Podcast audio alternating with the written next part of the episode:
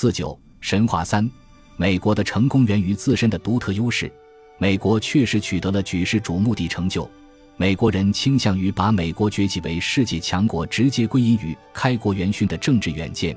美国宪法的优点，个人自由被优先考虑，创造力以及美国人民的辛勤工作。按照这种说法，美国今天享有特殊的全球地位，正是源于其自身的独特优势。除了上述原因，美国的成功还有其他客观因素。移民成群结队的来到美国寻找经济机会，并非偶然。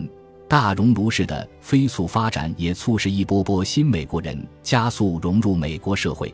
美国的科技成就完全值得称赞，这部分归功于美国政治秩序的开放性和生命力。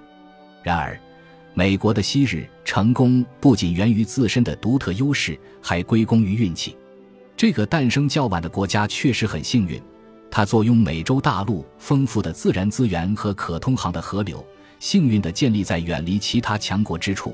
当地社会不那么发达，原住民对欧洲的疾病非常敏感。更幸运的是，在建国初期的大部分岁月里，欧洲列强忙于交战，美国可充分投身于美洲大陆扩张。